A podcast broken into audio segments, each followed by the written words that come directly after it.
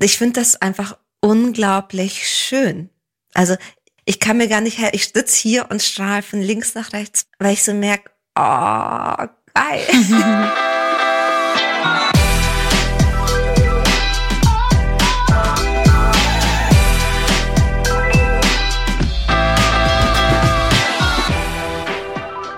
Hello Lovers, mein Name ist Annika Landsteiner und ich bin Autorin. Und ich bin Dr. Sharon Brehm und ich bin Paartherapeutin und ebenfalls Autorin. Und in unserem Podcast sprechen wir über moderne Beziehungen.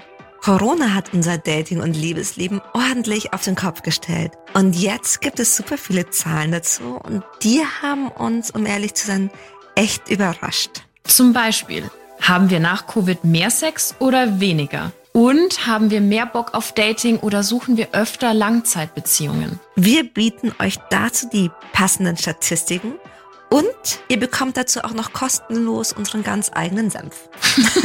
Enjoy. Enjoy. Ich habe irgendwie so das Bedürfnis, so einen kleinen Disclaimer voranzustellen und nämlich zu sagen, keine Sorge, wir reden jetzt nicht über Corona, weil ich kann mir vorstellen, dass vielleicht alle so sagen, so, oh Gott, das Thema muss jetzt endlich durch sein oder ich kann es nicht mehr hören oder wie auch immer. Mhm. Aber es ist super, super spannend, denn jetzt ist der Zeitpunkt, dass uns sehr viele Zahlen erreichen, was diese Pandemie mit der Liebe gemacht hat und die nun ausgewertet werden können. Und da haben wir uns so ein paar Favorites rausgesucht und zu denen kommen wir gleich. Aber, und darauf freue ich mich gerade. ich freue mich darauf gerade besonders, weil alle, die mm. uns öfter zuhören, die wissen, dass Sharon mir manchmal so ein paar persönliche Fragen stellt oder mich mal so ins kalte Wasser wirft. Und jetzt kann ich das diesmal komplett umdrehen. Nämlich, Sharon, hat in der Pandemie, zur Hochzeit der Pandemie, ich glaube 2020, gell? Korrigier mhm. mich gleich, wenn ich falsch liege, hast du deinen aktuellen Partner kennengelernt. Und jetzt kann ich einfach mal zurückwerfen und die persönliche Frage stellen, wie war das denn für euch? Kannst du irgendwie sagen, rückblickend, das war anders als, als sonst das Kennenlernen war? Anni, jetzt merke ich endlich, wie das ist, auf der anderen Seite zu sein. Und das Herz bumpert so ein bisschen und so, was? Ich muss jetzt persönlich werden. Eieiei. Los geht's, ich lehne okay, mich zurück. Okay, okay. Das möchte ich vielleicht vorwegschieben. Ich weiß, dass so die Lockdowns für die meisten Menschen super, super, super anstrengend war. Und für mich gab es einen Teil, der war anstrengend, aber ein anderer Teil war auch, ah, endlich mal nicht daten nicht zurückgewiesen ah, werden, nicht ja, ja, dauernd ja. auf der Suche sein, nicht auf Dates gehen, nicht sie fertig machen müssen. Ich habe erstmal so diese Pause, die einem reingelegt wurde, als sehr wohltuend empfunden. Mhm. Und habe diese, diese Einsamkeit, dieses Alleinsein auch einfach für mich genutzt. Es war für meine persönliche Entwicklung und für mein mit mir selber Zusammensein richtig gut. Mhm. Und war dann ich meine, dann war irgendwann Gott sei Dank klar, dass die Bestimmungen gelockert werden, dass man wieder Leute treffen darf und habe mich dann angemeldet beim Online-Dating und war so ganz anders. Also das ist auch das, was ich manchmal meinen Klientinnen sage, so aus dem eigenen Muster so auszubrechen. Und dann mhm. gab es manchmal so Menschen, wo ich wusste, ah, die würden meinem alten Ich, der alten Sharon, richtig gut gefallen. Mhm. Und habe aber nicht nach links geswiped, dann war so, es passt einfach nicht. Mhm. Ich habe es oft genug probiert in verschiedenen, das hat nicht gepasst. Und habe dann meinen jetzigen Partner gesehen und ich fand, der hat einfach so sympathisch gewirkt, wäre jetzt aber von dem, wie er geschrieben hat oder vom optischen erstmal überhaupt nicht mein typischer Typ gewesen. Ah, interesting. Also, ja, mhm. er sieht unglaublich gut aus, gefällt mir total gut. Aber er wäre nicht das gewesen, wo ich sonst gesagt hätte, okay. Ja. Und dadurch, dass aber noch Lockdown war, beziehungsweise das kurz davor war, bevor man eine andere Person aus dem nicht eigenen Haushalt woanders hätte sehen dürfen, war unser, unser Kennenlernen wirklich erstmal am Telefon. Und das mhm. war aber richtig gut. Mhm, mh. Weil dann unser Gespräch einfach ganz, ganz lange, wir haben unendlich lange gesprochen am Telefon und hatten dann schon auf so einer Gesprächsebene das hatte was flirty und was Tiefes und das war irgendwie abgefahren, weil wir uns einfach nicht gesehen haben. Hm. Und das hat sich dann so weitergezogen und für mich war das schön oder das trägt, weil das bis heute quasi eins der ganz wichtigen Punkte unserer Beziehung ist, wir können über so viel reden und haben da so viele verschiedene Facetten. Mhm. Und das ist irgendwie, das ist super, super cool. Ich finde, dass da fast schon so ein wirklich so ein Rat drin steckt oder so ein Tipp fürs Online-Dating, dass man den Mut hat, vielleicht erstmal lange zu telefonieren, weil es geht ja auch ganz viel über die Stimme, über mhm. vielleicht, ob dann Dialekt da ist, wie sich eine Person überhaupt ausdrückt, also zu welchen mhm. Worten sie greift. Und ich habe ein paar Freundinnen, die das ganz viel machen, die erstmal telefonieren, bevor sie sich treffen. Und da kann man auch ganz gut aussortieren. Also mhm. so, ne, weil man es schneller vielleicht merkt. Oder aber gleichzeitig super tief einsteigen. Also irgendwie steckt da für mich schon so ein, so ein Learning drin. Total. Also ich weiß, es gibt einige, die telefonieren überhaupt nicht gerne. Für die ist das irgendwie aufregend, weil man sich denkt, was sage ich denn der Person am Telefon? Ja. Aber ich denke mir, gerade für Leute, die Angst haben vor so einer Bewertungsangst, mhm. ist es doch eigentlich leichter zu merken, okay, ich merke am Telefon, dass wir uns nicht unterhalten können. Mhm. Aber wenn ich in der Bar sitze und dann merke ich nach zehn Minuten, okay, jetzt gehen uns die Gesprächsthemen aus, mhm. dann ist es viel schwieriger aufzustehen und zu sagen, okay, tschüss. Ja, eben, eben, genau, ja. Aber da bin ich vielleicht einfach pragmatisch. Sehr schön. Ja, und ich lasse dich jetzt natürlich nicht ganz alleine stehen mit dem Privaten, was du gerade geteilt hast. Ich bin mhm. ja vor mhm. allem darauf gekommen, weil ich ja weiß, dass wir beide so die unterschiedlichen Enden der Liebe erlebt haben während der mhm. Pandemie, beziehungsweise die beiden Enden, über die viel gesprochen wurde, nämlich die einen sind mhm. zusammengekommen und sehr viel haben sich getrennt. Und mhm. bei mir war der Fall der Trennung. Das war nicht, mhm. also wir haben uns nicht in der Hochzeit von Corona getrennt, aber, und da fallen wir eben rein, es wurde ja auch viel darüber gesprochen und geschrieben, dass wo es bereits gekriselt hat, war Corona mhm. natürlich so der Brennstoff. Mhm. Und das finde ich irgendwie spannend, weil es mir eben genau andersrum ergangen ist. Du bist als Single in die Pandemie rein und äh, mit einer Partnerschaft raus. Und ich bin mit einer Langzeitbeziehung rein und als Single raus. Und damit sind wir die personifizierte Studie von sehr vielen, denen es wahrscheinlich ähnlich so ging. Mhm. Und genau darüber sprechen wir nämlich jetzt. Nämlich jetzt gibt es ganz viele Statistiken mhm. zu Liebe, Dating und Singlehood post-Covid. Wir verlinken den Artikel in die Show Notes, wo wir sehr viele Statistiken draus haben. Ich glaube, so ein kleiner Hinweis sollte es sein, es sind amerikanische Zahlen. Mhm. Aber ich glaube, dass man das, da die Studien recht groß angelegt sind, glaube ich schon, dass man das auf, auf weltweite ja, Trends auch beziehen kann. Und äh, wir haben sowieso auch so ein paar Querverweise zu deutschen Studien. Also ich glaube, das passt schon auch für, für Deutschland. Voll. Ach, und weißt du was? ich finde es gerade ganz kurz, wenn ich das noch sagen darf. Ich finde es so cool, dass wir so, so ein Spektrum aufmachen und trotzdem, ich habe das Gefühl, hm, du musst mir widersprechen, wenn es nicht so ist, dass wir beide auf sehr ganz unterschiedliche Art und Weisen an schönen Punkten sind. Mhm. Also, ja, ja, total. Das, egal ob Trennung, egal ob Zusammensein, jeder Weg ist genau richtig. Man sieht es halt erst im Nachhinein. Aber es kann immer wieder Punkte geben auf diesem Weg, die auch einfach wahnsinnig schön sind. Absolut. Und die Pandemie hat eben einfach, glaube ich, auch sehr, also ich sehe das auch gar nicht so, dass die Pandemie irgendwas ausgelöst hätte. Das ist auch einfach so ein Quatsch. Aber sie hat vieles einfach aufgedeckt oder beschleunigt. Und mhm. äh, das glaube ich, ist auch einfach was Wertvolles, was, also ich bewerte das jetzt gar nicht oder ich hatte auch nie so den Gedanken, wäre Corona nicht gekommen, wäre ich dann noch zusammen? Ja, nein, vielleicht, mhm. keine Ahnung so. Deswegen finde ich das generell sehr spannend, was wir uns jetzt anschauen, was die Pandemie mit uns gemacht hat. Nämlich, mhm. kleiner Spoiler, ich finde ja sehr viel Gutes, Sharon, oder? ich bin, also ich denke schon. Für mich gilt es auf alle Fälle, dass das so Sachen, die nicht gepasst haben, die wurden so ein bisschen man hat angefangen, den Fokus auf Dinge anders zu legen und ist da, ich will nicht sagen kritischer, aber mm, mm. ist sich bewusster in dem, was man wirklich, wirklich möchte. Voll und vielleicht auch einfach ehrlicher zu sich selbst und davon profitieren ja dann alle im Endeffekt. Die Rede meines Buchs. Sowieso. Okay, dann erzähl mal von den vielen Zahlen, die du rausgekommen Ich bin schon ganz gespannt.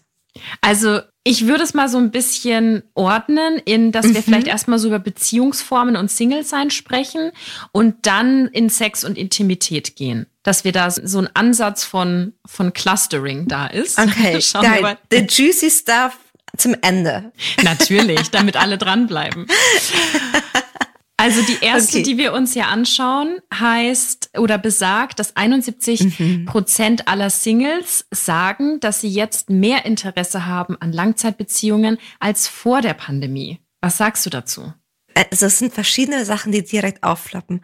Ein Teil von mir ist super happy, weil das natürlich an vielen Glaubenssätzen, die sich vor Corona so etabliert haben, Menschen, also Männer wollen eh nur das eine, Tinder ist nur für schnellen Sex, mhm. Online-Dating generell ist nur für One-Night-Stands.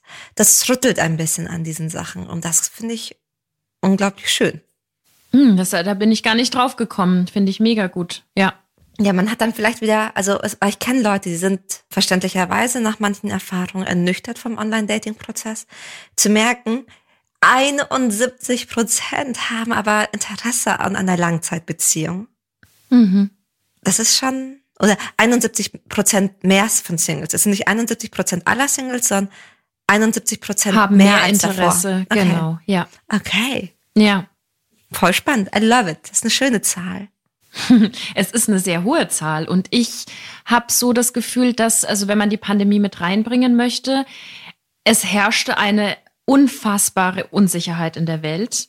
Mhm. Und die herrscht nach wie vor. Also es überschlagen sich ja alle Dinge, die auch dieses Jahr passiert sind. Und ich finde, es zeigt nochmal ganz krass, was wir sowieso schon wussten, aber vielleicht nicht so am eigenen Leib gespürt haben, nämlich diese absurde Schnelllebigkeit. Mhm. Deswegen finde ich eben spannend, dass was ja auch irgendwie berechtigt ist und was ich glaube ich schon mal gesagt habe, dass ich es total logisch finde, dass dann Menschen so einen sicheren Hafen sich bauen möchten mhm. und da irgendwie so was bauen wollen, was irgendwie dem ganzen Stand hält. Und was ich in dem Bezug nämlich sehr, sehr spannend finde, ist, dass äh, wir wissen seit dem Sommer, da ist nämlich eine andere Studie rausgekommen, dass mhm. es einen Anstieg der Single-Männer gibt. Und zwar, weil deutlich mehr Männer als mhm. Frauen online registriert sind und dadurch mhm. Frauen eine größere Auswahl haben. Und mhm. aufgrund der Emanzipation und eben auch weil man jetzt vermehrt nach Long-Term sucht, höhere Anforderungen stellen. Also einfach auch, dass eine emotionale Intelligenz da ist, dass wir sichere Beziehungen mhm. haben. Das sind alles Punkte, die du schon ganz oft angesprochen mhm. hast. Und ich glaube, um meinen kleinen Monolog abzuschließen, viele wollen Langzeitbeziehungen. Die Frage ist nur, was man auch dafür tut. Und da gibt es gerade einen großen Gap zwischen Männern und Frauen in Heteropartnerschaften. Okay, das heißt, nur um das nochmal so zusammenzufassen, weil das klingt super spannend. Erstens, viel mehr Leute sind auf der Suche nach einer Langzeitbeziehung. Ja. Und es sind immer mehr Männer Single. Ja. Ah. Weil sie den Anforderungen der, dieser Umbruchssituation, die wir haben mit Gleichberechtigung, Emanzipation, sehr viele Männer, natürlich nicht alle, mhm. nicht nachkommen und oder auch nicht nachkommen wollen. Also wir haben ja auch, das geht jetzt nicht direkt in dieses Thema rein, aber es gibt ja eine sehr große Misogynie, die in der Gesellschaft herrscht und das zeigt sich eben bei Männern, die frustriert sind, weil immer weniger Frauen sagen, ja, okay, mit dem passt's, weil es immer, weil die Anforderungen immer höher werden. Das heißt grundsätzlich mhm. alle Männer, die da so mitgehen, die vielleicht mhm. auch mal ihre emotionale Seite entdecken möchten, die vielleicht bei Sharon auf dem Sofa sitzen, haben jetzt die Chance oder eine größere Chance auf eine sichere Beziehung als die Männer, die jetzt die Arme verschränken mhm. und sagen, Gleichberechtigung will ich nicht. Ich find's mega cool, weil es ich weiß, es gibt auch ein paar männliche Hörer. Und ich kann mir vorstellen, ich, ich meine, ich bin kein Mann, aber von dem, was ich in Sitzungen höre, was ich aus dem Freundeskreis höre, dass manchmal so eine Unsicherheit geherrscht hat, darf ich denn weich sein? Was passiert, mhm. wenn ich mhm. emotional intelligent bin? Was ist, wenn ich in Anführungsstrichen nicht so ein Alpha-Mann bin, der seine Frau dauernd unterdrückt, sondern der sie unterstützt, der Tränen zeigt, der für sie da ist? Bin ich dann immer nur in der Friendzone oder sonst irgendwas? Und jetzt zu merken, ah, ah, dank Corona sind das gerade auch Eigenschaften, die gesucht werden, die attraktiv mhm. sind, die, die sexy sind. Mhm. Hammer. Das sind, und das ist Hammer. Ja. Also das ist da, weil ich glaube, es gab lange Zeit so eine Unklarheit. Was will die moderne Frau? Hahaha. Und hin zu einer größeren Klarheit. In modernen Beziehungen wollen wir eine emotionale Sicherheit für beide Seiten. Wir haben keine Lust mehr auf toxische Männlichkeit, auf toxische Muster, auf Gasleitung und alles, was dazugehört. Und ja. natürlich wünsche ich niemandem eine Einsamkeit, aber ich merke, da ist auch gleichzeitig dazu so ein eine Selektivität, ein Bewusstsein dafür, ich will mit jemandem zusammen sein, der mich wirklich sieht. Absolut, das, das, ist, ist auch einfach eine Verantwortung, die da liegt. Also genau wie du sagst, du, du formulierst es so schön, wir wünschen niemandem Einsamkeit. Aber wenn die Einsamkeit das Resultat ist, dass ich keine Verantwortung dafür übernehme und mich einfach, pardon my French, scheiße verhalte, dann ist das einfach so. Ja. Ja. Okay, voll die schöne Zahl. Ich bin nicht sehr glücklich. Sehr glücklich. Sollen wir die nächste Zahl ansprechen? Gerne, sehr gerne. Und zwar 43 Prozent mhm. der Singles der Generation Z mhm. leiden unter sozialen Ängsten bei der Partnerinnensuche. Mhm. Und da gibt's ein ganz typisches Beispiel, das ist sehr spannend. Die Erwähnung des Wortes awkward, also peinlich oder unbeholfen, ist in Tinder-Bios seit Ende 2020 um acht Prozent gestiegen. Also das ist jetzt natürlich sehr spezifisch, aber es wurde mhm. eben in der Studie mit erwähnt. Also, ich habe drei Punkte, die ich anbringen möchte. Erster Punkt, ich liebe die Gen Zs. Ah, irgendwie finde ich das so cool, dass die sich so gut schminken können, dass die sich für psychologische Themen unter, also interessieren, dass die, ach, ich finde die irgendwie, ich finde die cool. Für Umweltschutz, Nachhaltigkeit. Die können sich wahnsinnig gut ausdrücken. Mhm. Also, ich mag, das ist der erste Punkt. Zweiter Punkt. Ich glaube, gerade dadurch, dass sich Gen Zs auch mit psychologischen Themen mehr auseinandersetzen, können sie Dingen einen Namen geben, die man in anderen Generationen als in Anführungsstrichen normal gesehen hat. Ja. Zu sagen, hey, das ist eine soziale Angst oder ich habe hier soziale Phobien. Ja. Ich kann mir vorstellen, dass meine Eltern das beim Online-Dating ja nicht wahrgenommen hätten. ja. Zum Beispiel, also nur weil es heutzutage mehr benannt wird, heißt es nicht per se, dass es davor nicht war. Und das dritte ist, ich kann es so verstehen, weil mh, hm, soziale Verbieten haben viel mit der Angst zu tun, negativ bewertet zu werden. Und wenn uns Online-Dating mit einer Angst konfrontiert, dann gerade damit, weil wir entweder direkt abgelehnt werden, weil ein Match zum Beispiel aufgelöst wird, oder indirekt, weil gar kein Match eventuell kommt.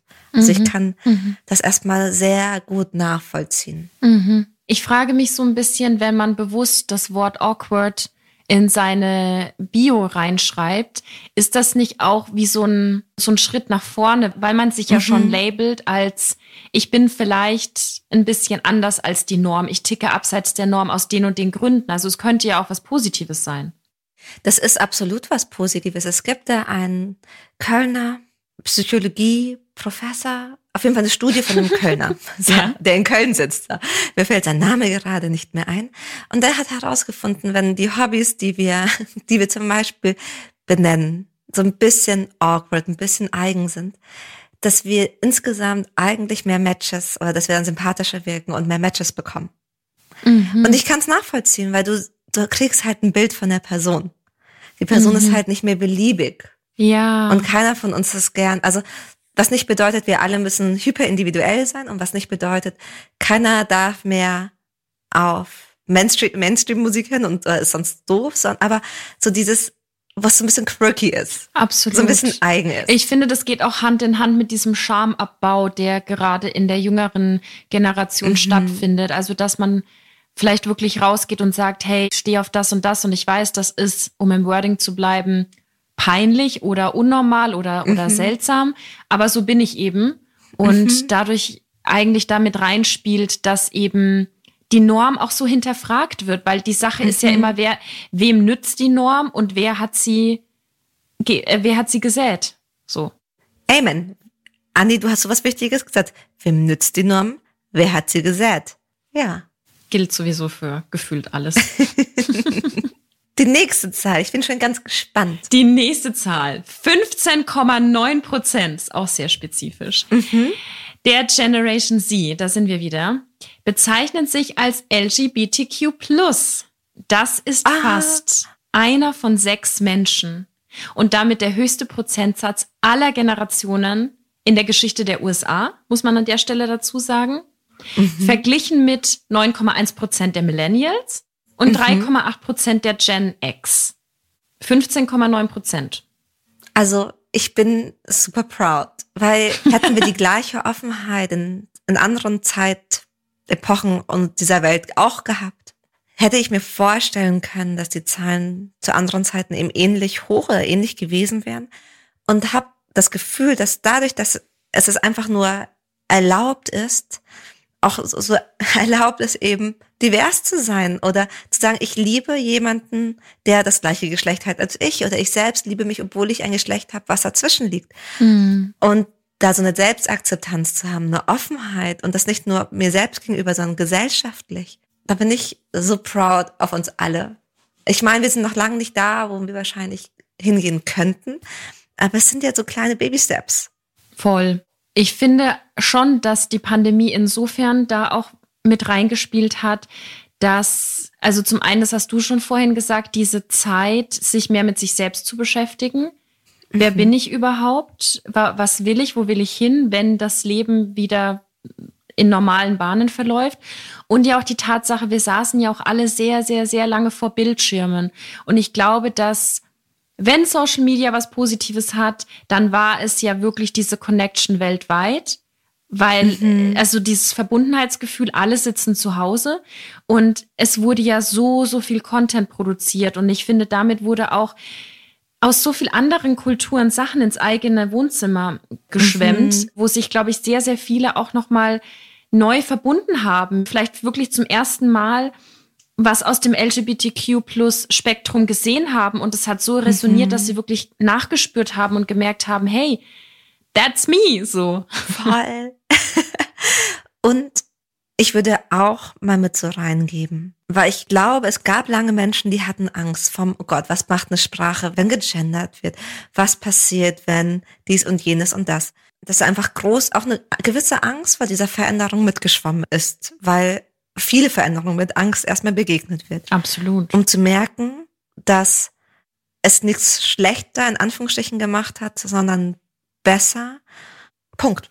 Ja, ich würde da super gerne noch was anschließen, weil ich aufgrund eines eigenen Projekts gerade sehr, sehr tief in einer Recherche reinstecke, die genau mhm. das unterstreicht. Mhm. Und zwar ist es ja so, dass diese Norm, die wir leben, die ist mhm. ja vom System des Patriarchats sozusagen verankert. Aus dieser Norm heraus kommt ja auch diese Idee, dass die Kernfamilie, Mutter, Vater, Kinder, mhm. so das Nonplusultra ist. Mhm. Und alle, die davon abweichen, in zum Beispiel Polyamorie oder offene Beziehungen oder eben gleichgeschlechtliche Beziehungen mhm. oder auch Single sein aus Protest oder, oder Selbstliebe, who knows. Ja. Also alle, die von der Norm abweichen, die bedrohen ja sozusagen die Säulen des Systems. Und jedes mhm. System möchte sich aber erhalten. Jedes System will ja mhm. weiterleben. Und deswegen wackelt das gerade alles so. Und deswegen gibt's auch so extreme gegenseitige Hasswellen. Also wir sind in einem krassen Umbruch und das schließt nämlich mhm. auch den Kreis zu dieser Studie, dass immer mehr Heteromänner gerade Singles sind, weil alles aufbricht und alle viel, viel freier werden und Frauen mhm. viel mehr Möglichkeiten haben. Also allein schon dadurch, wenn ich mich dem LGBTQ-Plus-Spektrum äh, zuwende, kann, mache ich mich ja auf für alle Geschlechter und für alle Menschen, die mhm. sich überhaupt nicht, die auch nicht binär sind. Mhm. Und dadurch habe ich viel mehr Auswahl. Also es genau. ist alles, nährt sich alles gegenseitig. Es nährt sich gegenseitig und entkoppelt Liebe von Macht. Mm, Sharon, was für ein Satz. Ich, also, ich meine, jetzt wird's vielleicht politisch und philosophisch. Ich wollte polysophisch sagen, aber das Wort gibt's ja gar nicht. Ja, aber jetzt gibt es polysophisch. Es Great. gibt polysophisch.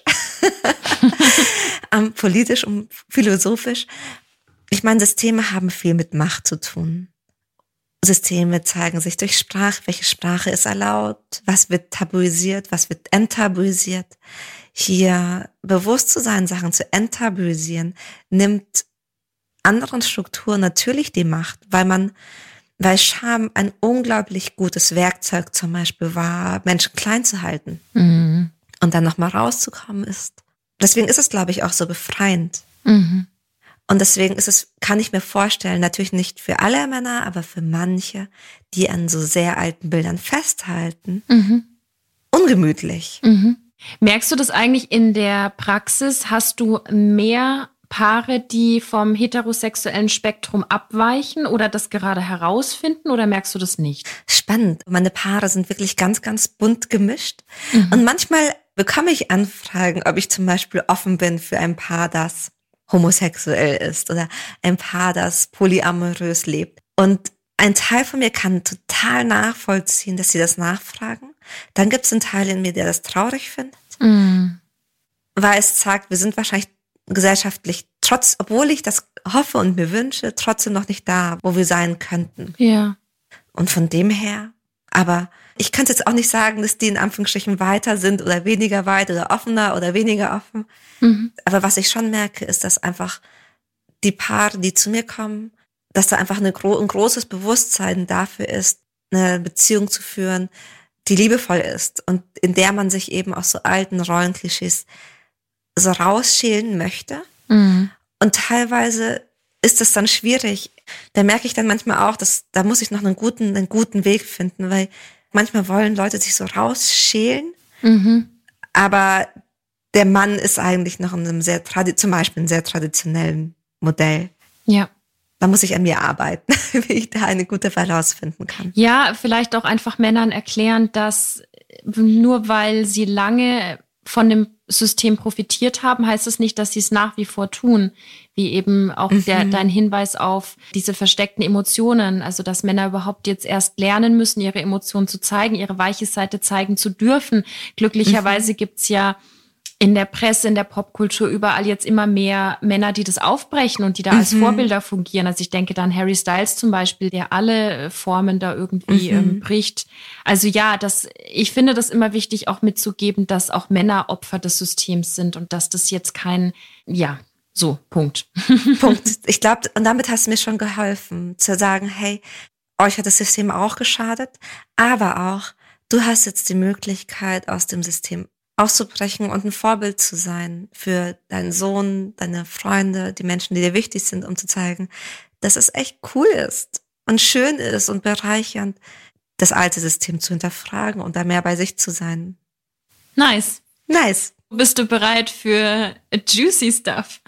Yes, please. Okay. Give it to me. Wir gehen zu Sex und Intimität über. Mhm. Sharon, ich starte was, das hätte ich niemals gedacht. Pass auf. 30 Prozent aller Menschen haben mehr Sex als vor der Pandemie.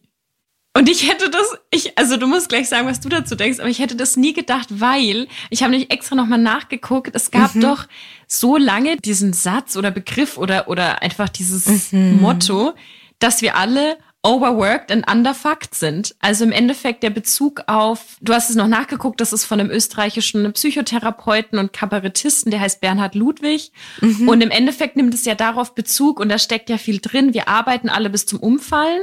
Opfer mhm. des Kapitalismus und sind mhm. alle underfucked, weil mhm. alle nur noch am Handy hängen. Also es gab ja auch einige Studien, dass Menschen, die zusammen sind, oftmals am Abend halt am Handy hängen und nicht mehr miteinander schlafen. Und deswegen hat mich diese mm. Studie jetzt voll überrascht.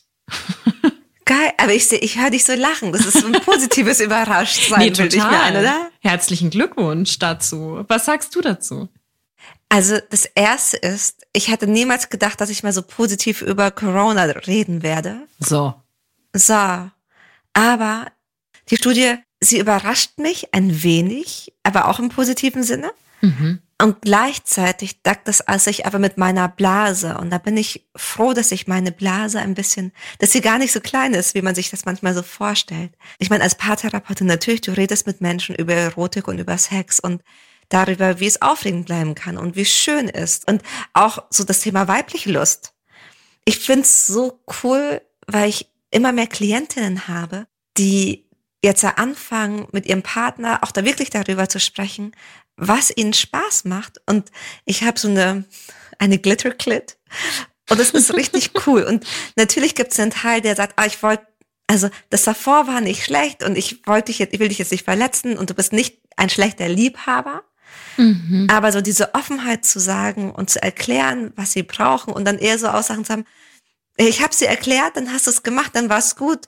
Aber dann hast du es nicht mehr gemacht, deswegen habe ich mich nicht mehr getraut, das nochmal zu sagen. Mhm irgendwie ist es schön, an dem Punkt zu sein, dass wir so offen darüber reden können und dass es für, und dass wir damit nach und nach den Orgasm Gap schließen können. Nice. Was sind deine Gedanken, Anni? Was sind denn deine Gedanken dazu? Richtig gut. Ja, ich habe mich da nochmal tiefer eingelesen, weil es mich eben so überrascht hat. Und es mhm. geht alles darauf zurück. Es ist eine These, aber auch eine sehr, sehr große Studie, mhm. dass generell mehr Menschen eben Langzeitbeziehungen jetzt suchen oder zumindest weggehen vom One-Night-Stand. Mhm. Und da könnte man in erster Linie denken, oh, gern, jetzt wird's langweilig, weil dieses Stigma oder das Vorurteil ist ja, je länger eine Beziehung da ist, desto weniger wird der Sex oder vielleicht desto langweiliger wird er. Mhm. Aber die Studie sagt eben, es ist genau andersrum. Es ist eben so, dass jetzt viel mehr Menschen merken, welche Möglichkeiten es gibt. Und meine Interpretation ist da, dass, du hast es gerade schon mhm. mit der. Glitterklit auch angesprochen, diese ganzen Toys, die es gibt, die werden auch immer besser. Also ich meine, es gibt einschlägige Toy-Shops oder, oder mhm. Marken, mhm. die auf Instagram total präsent sind. Und das mhm. wäre vor zehn Jahren überhaupt nicht machbar gewesen so. Also das ja. hätte man sich gar nicht vorstellen können, dass, dass man vielleicht offen die Freundin fragt, hey, welchen Vibrator hast du? Und dann habe ich mhm. festgestellt, dass so Kings immer normaler werden. Also so Vorlieben, die vielleicht mhm. auch wieder abseits der Norm stattfinden. Es gibt mhm. mittlerweile Dating-Apps, die auf Kings ausgelegt sind. Ein dritter Punkt, der mir gekommen ist, ein sehr wichtiger gesellschaftlicher. Es wird viel, viel mehr über Consent gesprochen, viel mehr über Sex auf Augenhöhe. Also ich glaube, dass mhm. generell viel mehr über Sex gesprochen wird, oder? Total. Ich habe mich auch gerade mir gerade überlegt, für all diejenigen, die jetzt zuhören und sich denken, toll, an mir ist dieser Trend vorübergegangen. oh no, sorry. Das Gefühl wollte ich jetzt nicht vermitteln. Nein, äh, nein, nein. Also darum soll es ja auch gar nicht gehen, dieses Oh nein. Mhm. Nutzt diese Studie doch oder diesen Aufhänger dafür zu sagen, diesen Trend, den mache ich auch einfach mal mit. Ja. Weil Vielleicht hast du deinen Partner, deine Partnerin vor ein paar Jahren kennengelernt, lange vor Corona, und ihr seid nicht auf dieser Welle geschwommen. Warum nicht sagen, hey, ich merke, es wird als gesellschaftliches Thema insgesamt spannender. Und ich glaube, du hast da was, vielleicht hast du irgendwie neue Gedanken dazu und ich habe sicherlich auch neue Gedanken. Mhm. Lass uns doch gemeinsam fortbilden. Lass uns das mitmachen. Ja. Und vor allem dieses, man hat mehr Lust auf in der Beziehung, also gar nicht Richtung One-Night-Stand und, sondern wirklich, ich will das in der Beziehung ausleben. Das passt ja auch zu der ersten Studie und ja. Ich habe mich mal mit jemandem unterhalten und du hast entweder die Möglichkeit, so in die Weite zu gehen, wenn du neugierig bist und mit ganz vielen verschiedenen Menschen. Aber du hast jetzt auch die Möglichkeit, mit einer Person so ganz in die Tiefe zu gehen. Mm. Und mhm. vielleicht haben wir halt weniger Lust auf kilometerweit schnorcheln, als ich glaube, man kann nicht kilometerweit tauchen, aber kilometerweit aber man, tauchen. Aber wir können sehr tief tauchen. Ja, sehr tief Das ist tauchen. ein super, super schönes Bild. Und ich finde, dass das total den Kreis schließt zu, also ich finde das so spannend bei diesen ganzen Zahlen, weil im ersten Moment ist man vielleicht total überrascht. Hä, wie passt mhm. das jetzt? Und mhm. dann taucht man tiefer und merkt, dass die so krass zusammenhängen, weil es es kann auch einfach anstrengend und aufreibend sein, wenn man ganz, ganz, ganz viele verschiedene Menschen datet. Und in dieser schnelllebigen Zeit, in der wir leben, gibt es eine immer größere Abkehr davon, dass das Private dann auch so schnell und unsicher sein muss. Und zu sagen, ich gestalte auch dieses Private. Ja. Das schwingt hier auch mit. Also da ist ja nicht 30 Prozent wünschen sich mehr Sex und 30 Prozent haben. haben mehr Sex. Da schließe ich jetzt direkt noch drei kleine Zahlen an, die da mhm. perfekt dazu passen. Nämlich 36 Prozent masturbieren mehr als mhm. vorher. Ja. Das ist Sex mit sich alleine, deswegen kann man das auch mit reinrechnen. 25 Prozent nutzen mehr Sextoys als vorher. Mhm. Da haben wir ja gerade schon drüber gesprochen. Ja. Und was wir eigentlich gerade sowieso schon besprochen haben, 52 Prozent der Singles haben weniger Interesse an Casual Sex, also mal hier, mal da. Geil. Das passt total zusammen so dieses, wir tauchen tiefer, wir wollen es mit einer Person oder mit wenigen Personen erleben und dafür aber richtig. ja. Meine Vermutung ist, wenn ich diese Zahlen so anschaue, so mehr Sextoy, mehr Masturbation, dass es auch damit zusammenhängt, dass immer mehr Frauen das für sich nutzen. Weil wenn man sich davor die Zahlen angeschaut hat, dann haben, glaube ich, Männer sehr viel häufiger masturbiert als Frauen. Und meine These ist, dass dieser hohe Anspruch Anstieg an Zahlen. Ich meine, das sind 36 Prozent masturbieren mehr, das ist schon viel. Damit zusammenhängt, dass viele Frauen jetzt auch ihre weibliche Lust oder überhaupt ihre Lust entdecken. Mhm. So, was macht meine Vulva? Wie ist es mit meiner Klitoris? Wie groß ist die eigentlich? Was sind meine Nervenzellen? Was macht mir Spaß? Ja, alleine, also aus dem Buchmarkt gesprochen, das weißt du ja auch, alleine mhm. was in den letzten vier, fünf Jahren an Bücher zu mhm. weiblicher Lust rausgekommen ist. Ich finde das einfach unglaublich schön. Also ich kann mir gar nicht ich sitze hier und strahle von links nach rechts, weil ich so merke, oh, geil. Geht's dir genauso an? Du bist auch so happy, happy, happy? Ja, irgendwie schon, weil ich mit ganz vielem gar nicht gerechnet habe und weil sich da so vieles ich spreche ja immer von der, von der mhm. Umbruchzeit, in der wir stecken. Und es ist schön zu sehen, dass aber was vorwärts geht. Weil ja. ich immer so, so eine kleine Befürchtung habe, dass das alles noch sehr lange dauert. Und jetzt haben wir mal aktuelle Zahlen, dass Menschen mehr auf sich acht geben. Mhm. Dass Menschen, die jetzt nicht in der Beziehung sind, trotzdem Sex haben oder, oder sich zumindest ja. die, die, die Zeit nutzen und schauen, was kann ich mit mir anstellen, so. Also mhm. diese, diese Offenheit, die da gerade so reingespült wird, macht mich wahnsinnig happy. Und was mir gerade so einfällt, hast du Buchtipps, Anni, die du hier mitgeben kannst, mitgeben möchtest, mitgeben darfst? Zu diesen ganzen Themen? Mhm, weil ich hätte zwei. Mach mal. Einmal das Buch von der Julia, Lustfaktor. Mhm. Die hat mehrere geschrieben, aber zum Beispiel eins über Solo-Sex. Aber auch von der Gianna Baggio. Die hat auch ganz tolle Bücher über Sexualität geschrieben. Mhm. Eine Melanie Büttner, die hat natürlich auch ganz viel, die hat ja auch ihren eigenen Podcast, der ist auch toll. Und da mal reinzuschauen und sich da weiterzubilden. Ah, und eben natürlich Emily Nagowski, wie konnte ich sie vergessen? Also für alle, die jetzt sagen, ich habe da irgendwie Nachholbedarf, es gibt da genügend Lektüre. Sehr, sehr cool. Also apropos noch zum Thema Singles, weil wir jetzt gerade ja drüber gesprochen haben, dass so dieses Interesse von in Casual Sex ja weggeht, mhm. habe ich noch eine ganz spannende Aussage gelesen von einer Psychologin, in, äh, die mhm. hat in mhm. Psychology Today geschrieben. Ich lese es mal kurz vor, ich lese es mal sehr langsam, weil es stecken sehr viele Infos drin. Die hat ausgewertet. Quote, wenn immer mehr Frauen bis mindestens Ende 40 ledig bleiben, wenn die Menschen, die heiraten, immer später im Leben heiraten und wenn mehr Menschen, die heiraten, sich scheiden lassen, wird die Gesamtbevölkerung der Erwachsenen im Laufe der Zeit weniger Menschen umfassen, die verheiratet sind und mehr, die es nicht sind. Ah. Die Psychologin ist selbst bewusster und überzeugter Single und forscht auf dem Gebiet ganz viel. Mm. Und im Endeffekt bricht sie runter, dass immer mehr Menschen ledig sein werden in Zukunft, was aber ja überhaupt nicht heißt, dass die dann einsam sind und keinen Sex haben, sondern dass sich Beziehungsformen verändern. Das finde ich erstmal so als Gedanke. Das hat auch was, wie soll ich sagen, was Befreiendes, weil ich habe einige Klientinnen, die sich ganz seltsam oder falsch in Anführungsstrichen fühlen, weil sie niemanden gefunden haben. Mhm. Das ist so das Gefühl, was so mitschwingt. So, ich bin falsch, weil alle anderen haben jemanden. Ja. Um zu merken, es stimmt gar nicht. Erstens. Und zweitens, dass das was sehr Fluides ist. Ich meine, das sind die Zahlen von der ersten Scheidung oder von der ersten Heirat.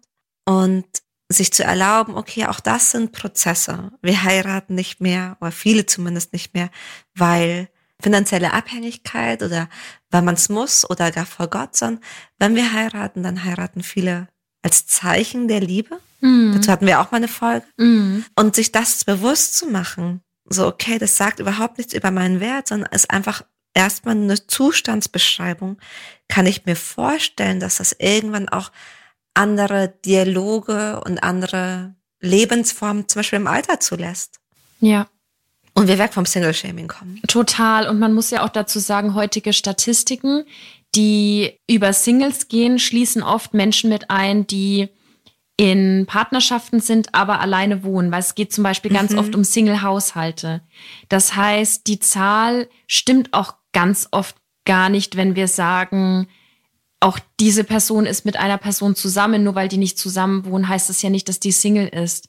Also es ist auch immer eine Frage, wie bewerten wir Beziehungen? Wer ist in der Beziehung und wer nicht? Und dieses Bild, ich bin nur in einer wertvollen Langzeitbeziehung, wenn ich geheiratet habe und dann on top die Kernfamilie noch drauf habe, also auch noch Nachwuchs habe, wenn wir davon mhm. wegkommen, dann, dann ist sowieso, wie du sagst, alles sehr fluide. Ja.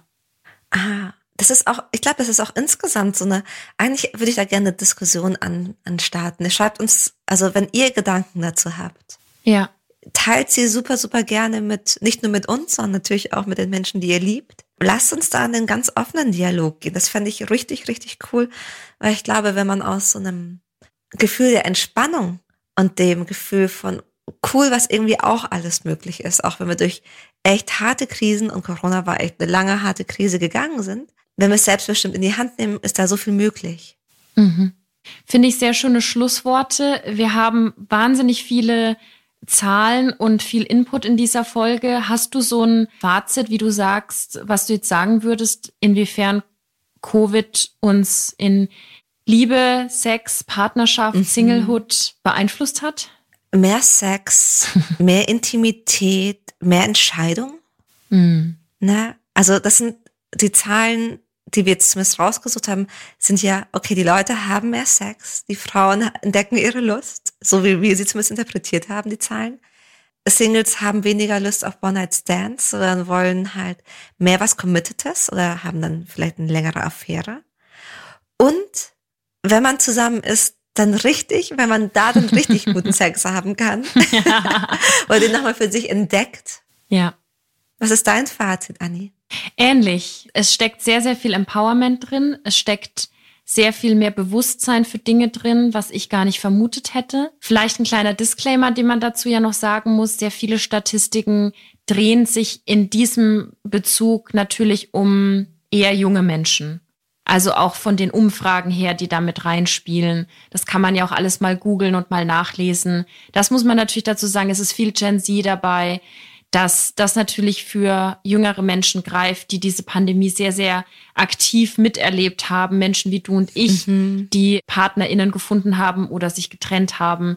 Aber dahingehend, ja, kann ich das alles unterschreiben, was du schon gesagt hast. Und Und selbst wenn man jetzt nicht Gen Z ist, vielleicht wir sind ist ja das, auch nicht Gen Z. Wir sind auch nicht mehr, oh Mann, wäre das cool. Wenn die jetzt, wenn die, weißt du, die ganzen coolen TikTok-Dancers.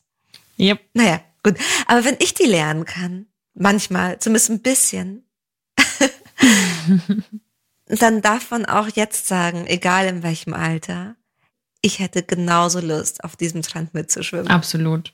In diesem Sinne sind wir am Ende der Folge angelangt und du hast es ja sowieso schon gesagt, du hast die Diskussion gestartet, also schreib gerne eine Mail oder eine DM und dann quatschen wir da nochmal drüber. Genau, ihr findet uns bei Instagram Annika Landsteiner, Dr. Sharon Brehm. Wir freuen uns natürlich auch über 5-Sterne-Bewertungen und was freuen wir uns noch? Über nette Nachrichten. Immer. Ja. Weißt du was? Ich würde mich auch tatsächlich freuen, wenn wir diese Trends jetzt nicht nur sagen, ach nice, jetzt haben wir es geschafft, sondern wir führen das weiter. Da ja. hätte ich echt Bock drauf. Ja, ja, ja, auf jeden Fall. Sehr, sehr schön. Goodbye, Lovers. Goodbye, Lovers.